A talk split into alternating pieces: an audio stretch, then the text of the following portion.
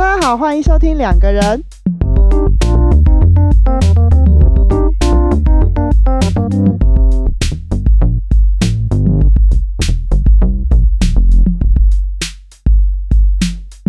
大家好，我是鱼。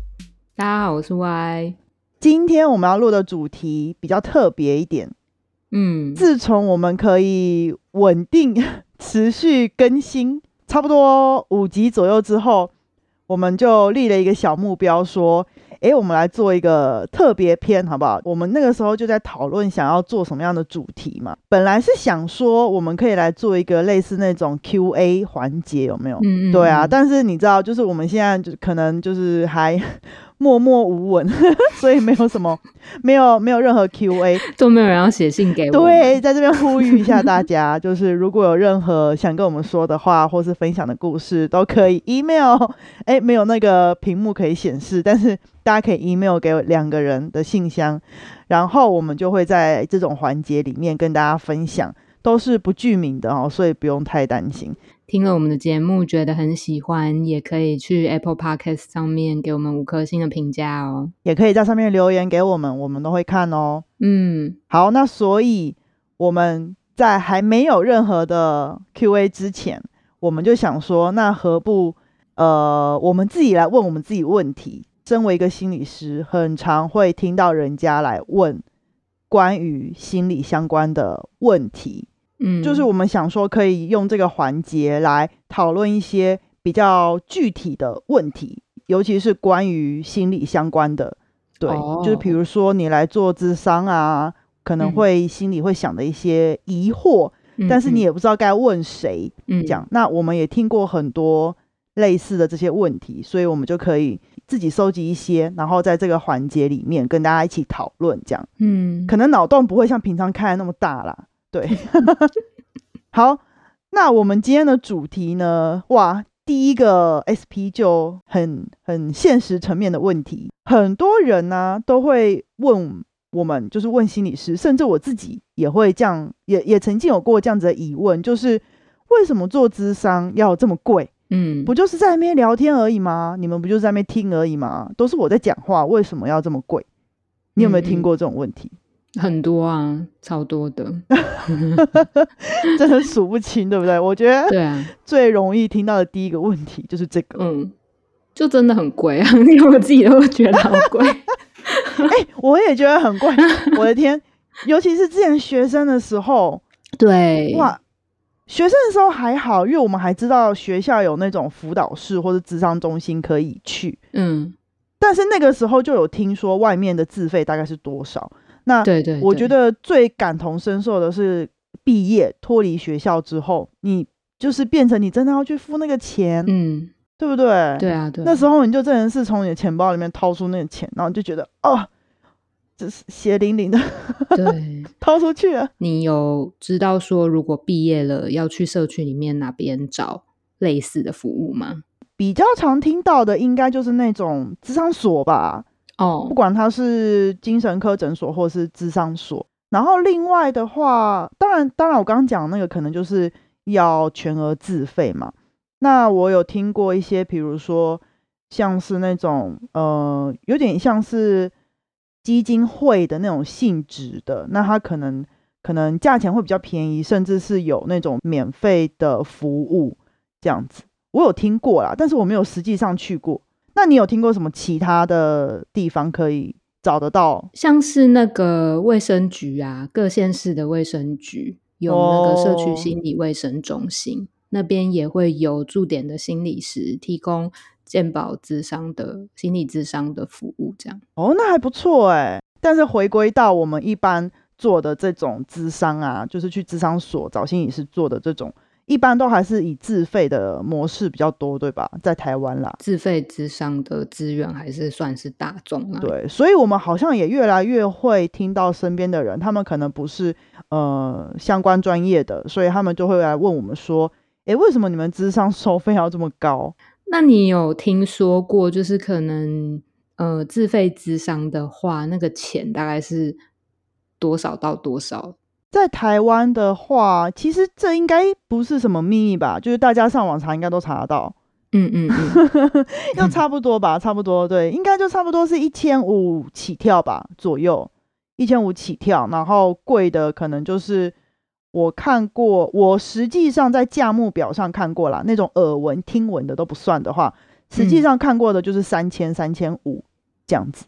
哦，对，就是贵，真的是蛮贵。但是就算是一千五，我觉得就我自己个人经验来讲，一千五对刚出社会的我来说，真的是蛮大的一个负担。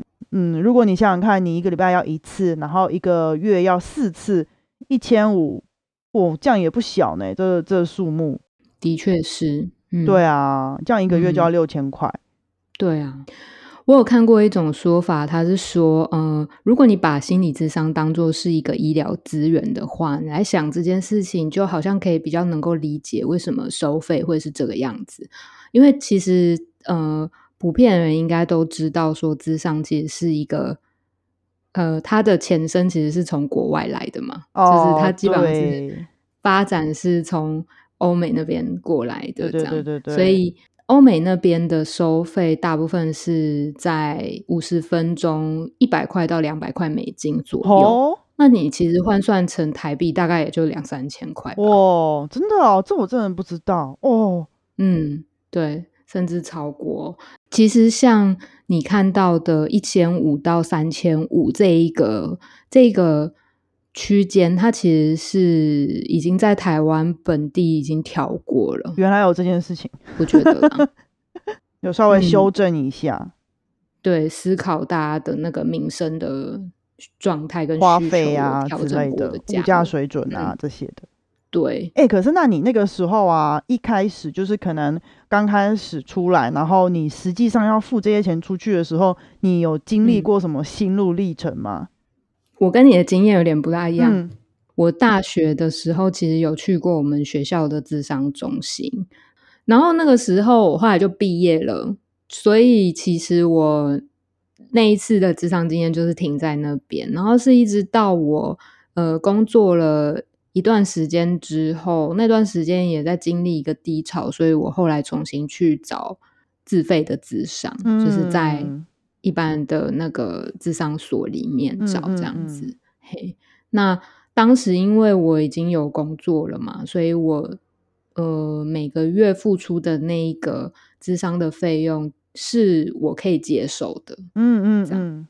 嗯，但不可否认的就是，那虽然是我可以接受的，但那个价位其实还是一个不小的数目，所以其实我在呃那段时间其实也。经历了一个心里面蛮长的调整的过程，这样子就是嗯，在智商之前就在调整了，因为在智商之前就知道要付大概多少钱嘛。嗯嗯，你说的那个心里面的调整，比较具体的形容是什么？什么什么样的调整？嗯，我可能会思考说，呃，这个智商对我而言是什么？哦，它的意义，对它对我来讲。它的意义到底是什么？我付出这样子的钱对我而言，呃，那个压力是否会大过于就是就是我在这个智商里面所获得到的东西，这样价值这样？对对，如果那个价值回过头来就是我会觉得是值得的，那我现在付出这样的这样的钱，其实我会觉得那就很值得。这样，嗯，就是你可能会去衡量这样子的价钱。你得到的东西是不是能够像你刚刚讲的，能够跟你的付出取得一个平衡？讲至少要平衡，不会让你觉得你你就是完全压在上面，去影响到你的生活，嗯，对吧？因为这样的话，那个智商本身可能要进行下去，也会有一定程度的困难。其实那个。钱，它有可能是一个可以有调整空间的事情吗？我觉得这个可以，实际上跟你们大家自己的心理师做讨论呢。不过讨论的确是一个方向，但是我想同样的也要让大家知道一下，就是为什么这个价位会被定在大概是这个样子。对，因为我相信大家都不觉得这一个价钱是低的啦，应该大部分的人都会觉得它已经算是一个。中偏高的等等，有谁会觉得低？你给我留言，你给我留言，我就叫你马上抖内我们。区区小钱，如果你的心情是这样，请留言，立刻立刻立刻要求你给我抖内，然后请我们喝咖啡。对，是请两个人的分量。对我们很穷，我们很我们是很穷的心理师。对对对，穷穷的。但是你刚刚分享了你的你的经历嘛，就是你你过去的这些经历，你刚刚讲到为什么会定这么贵的价钱，就让我想到我也许可以分享一下我之前。释怀 的经历，释怀 对，跟这个价位释怀的经历，我觉得讲释怀应该还蛮贴切的啦。因为刚开始会觉得很惊讶，为什么会收这个价钱，然后自己付不出来，到最后觉得哦可以接受，原来它有这样子的价值。这样，嗯嗯嗯，我觉得是自从我在外面接触到其他的课，上上其他的课，尤其是一对一的课，然后你的课是对方就教你教导你的人是。专业人士，就是我所谓的专业人士，不一定是一定要考到什么国家认证的证照，而是他在获取这个专业，直到他可以拿来教人之前，他花了很长的时间跟心血、心力，甚至是金钱去培养他这样子的专业，以至于他可以对你做一对一的课程的教授。就是我自从上过这种课之后，我那时候付的价钱也差不多是。呃，我们现在做智商一次的这个价位，就差不多一千五到两千左右这样。然后我那个时候才发现，哦，就是嗯，我我 自己付了之后就觉得，哦，就是对，的确是有这个价价值的这样。你要分享一下你是上什么课吗？健身课。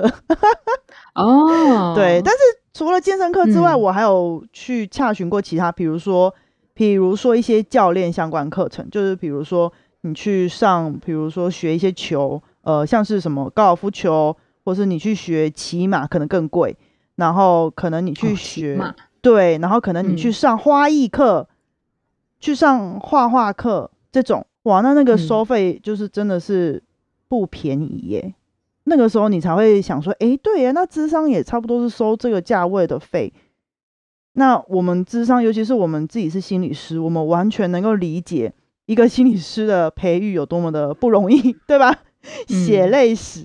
因为我觉得心理智商其实某种程度上也是蛮克制化的，你不会觉得？非常认同，非常克制化。心理师等于说，在那段时间，他就是就是听一个人说。那我相信，就是不一样的心理师对同一位个案都会有不一样的理解。对，简单来说的话，一个比较好懂的例子就是，假设今天有两个个案。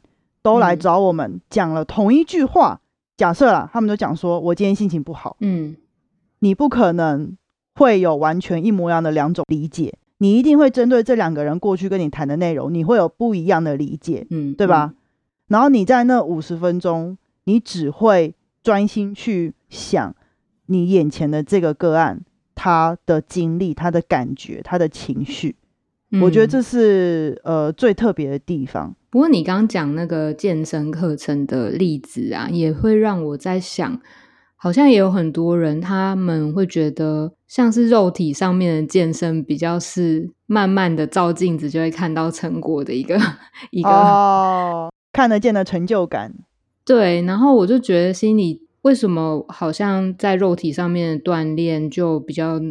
呃，能够看得见，就好像比较能够接受；但在心里面上面的锻炼，比较没有那么容易看见，就比较难接受。我觉得你实际上有去经验过，你去接受过呃教练课，你去接受过智商，你一定能够感觉到它的不同啊。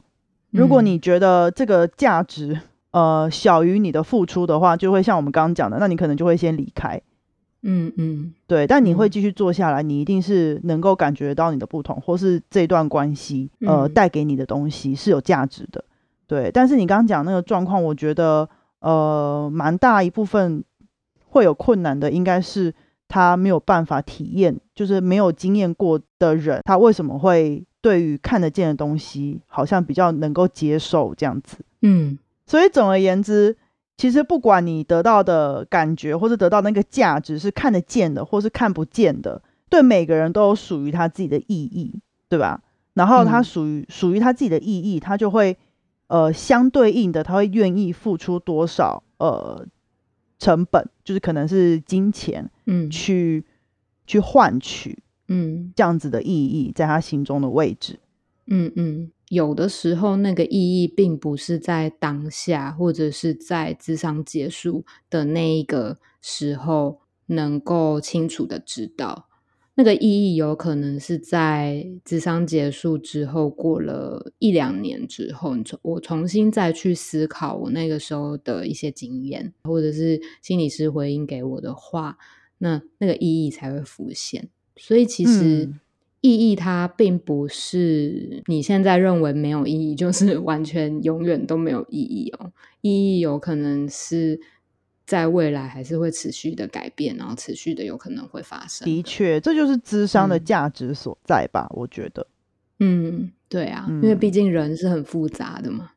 对，但是回到我们的那个自费的费用啊，我觉得其实应该大部分的人不太清楚，尤其是如果你是在一般的智商所呃做自费智商的话，嗯，你付出去的这个费用，其实不完全全部都会进到那个心理师的口袋。